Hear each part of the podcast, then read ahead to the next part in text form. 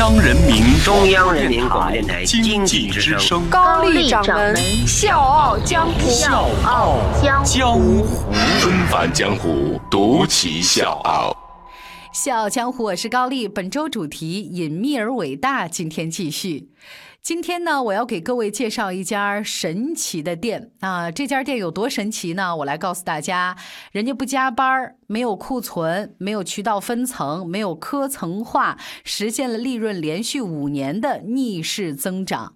如果这些事儿对咱来说听起来还是挺抽象的，我来告诉你另外一件事情：阿里、华为都排着队来参观这家店，而且这是一家没有管理层的裁缝店。海尔的张瑞敏亲自给他站台，所以我也想问一下，这家裁缝店你到底是有啥能耐？纷繁江湖，独起笑傲，高丽掌门笑傲江湖。敬请收听。这家裁缝店名字叫库特，原来的名字呢，估计很多朋友比较熟悉，就是红领服饰，是一九九五年诞生的一个品牌。那这个红领服饰呢，是以生产经营高档服饰系列产品为主的大型企业，所以我们一直在用裁缝店调侃啊，人家其实不是小作坊，而是一家大型的服装企业。虽然呢，在那个年代生产一件衣服就能挣一件衣服的钱，但是创始人张代理提。提前看到了互联网的冲击。二零零三年，张代理去国外考察之后呢，他就决定向个性化定制转变。转型之后，他就觉得红领这个名字忒土了啊，再加上主攻国外市场，必须得换一个名儿，就起了库特。这个库呢，代表当下时代。特代表变革创新，所以库特这两个字的内涵诠释了这个时代的需求。当时呢，张代理做了一个决定，这个决定呢是让他顶着很大的压力的，因为企业高层、职工、家人，包括亲戚朋友都是反对的声音。他要干什么呢？拿三千人的工厂当实验室，用十四年的时间砸了三个亿，投入大量的时间和精力，只为干一件事儿，就是用互联。网工业化手段实现定制服装流水线化，为什么大家反对呢？一条流水线能生产千万款不同的衣服？大家觉得不可能，但事实证明，张代理的选择是没有错的。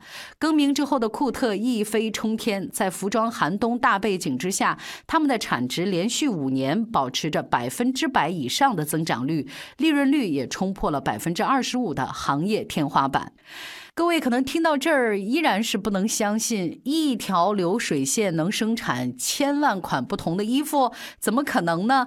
那接下来呢，我就带各位我们一起来了解一下这背后的高科技。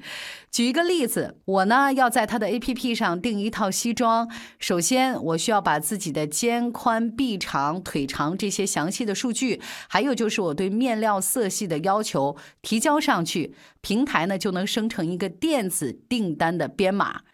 接下来，工厂收到订单之后呢，工人就能按这个独特的编码生产了。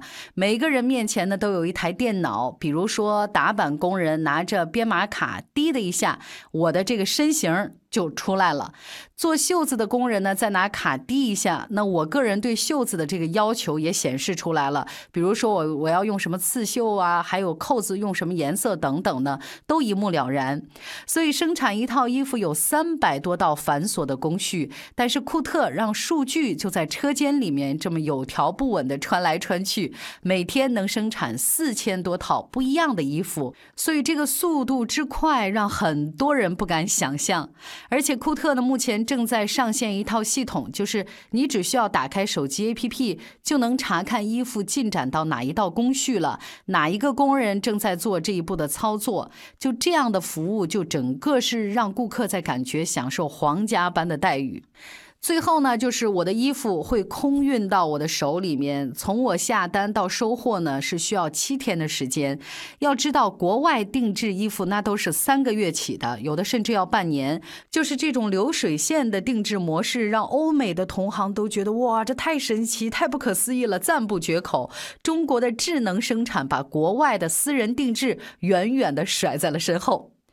库特在他的商业模式当中也表现出了很强大的核心竞争力。首先呢，就是 C to M，什么意思呢？顾客到工厂模式。我给大家具体的解释一下，就是在这个模式当中，用户下单给工厂，直接砍掉了批发商、终端门店这种各种各样的中间环节，价格呢是非常优惠。还不单是这些，那这套商业模式呢还可以复制到其他工厂、其他品类。到目前为止，库特已经帮助七十家工厂进行了正式改造，涵盖了将近二十个行业。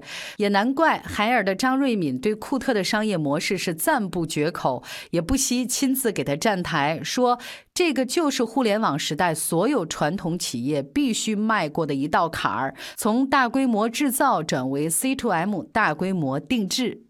那库特的第二大核心竞争力就更牛了。大数据驱动的智能化生产，在过去二十多年的发展当中，库特积累了两百多万顾客的数据。这些数据呢，就像一个巨大的宝藏盒。基于这些大数据，库特形成了一套三点一线坐标量体法。量体师呢，只需要五分钟量十九个部位，就能掌握合格的人体数据，让打板的工作变得 so easy。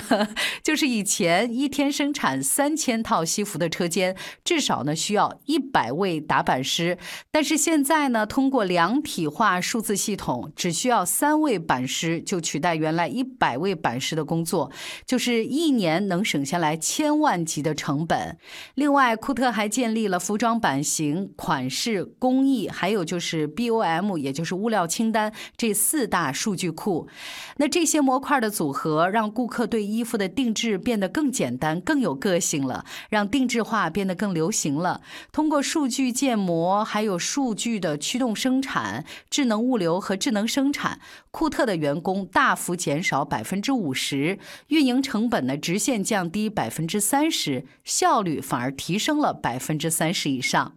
所以张代理呢对自己是非常有信心的。他说：“如果持续保持变革和创新，库特成长为千亿级的企业并不遥远。”接下来呢，咱再说另外一个事儿，就是库特呢现在已经成长为一个庞大的世界级的企业了，但是他们居然去掉了部门，去掉了科层，去领导，去审批，所以很多人在说你你不会疯了吗？你就把这些职能部门呢，什么管理层啊都去掉了，难道你这个企业不会乱成一团吗？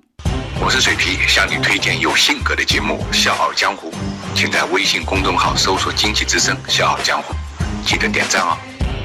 哎，不但没有乱成一团，相反呢，整个工厂的运营井然有序。在大数据模式的支撑之下，每个员工的工作都已经合理的分配好了，大家各司其职，互不关联。两千万的单子不需要审批，不需要签字，由系统和基层员工直接完成。这套组织体系呢，被称作是原点论体系。这原点论的核心呢，就是以消费者的需求为出发点，也就是说，消费者是所有的根源，没有利润不能满足消费者需求的项目，还有职能，那就是没有必要存在的。在库特，传统财务、人力、法务、行政这些部门呢，通通不要，保留的只是对应一个一个职能的员工。所以，库特在内部去掉中间部门，让员工对接消费者的需求。这个呢，就跟他的 C to M 顾客到工厂的模式大同小异。张代理就说，时代向传统企业伸出了橄榄枝，要紧跟潮流和时代。其实，商业的消费本质并没有变化。只是路径和渠道发生了变化，在互联网时代，顺者生，逆者败，识时务者方为俊杰。所以，原来的红领服饰，也就是现在的库特，用他们最切实的经历告诉我们：传统企业不应该只是旁观者，而应该是做破局者、改革者，积极的去发现互联网当中的无限可能，这样就没有不能实现的愿望了。小江或是高丽，隐秘而伟大。明天继续。曾梦想仗剑走天涯，世界的方。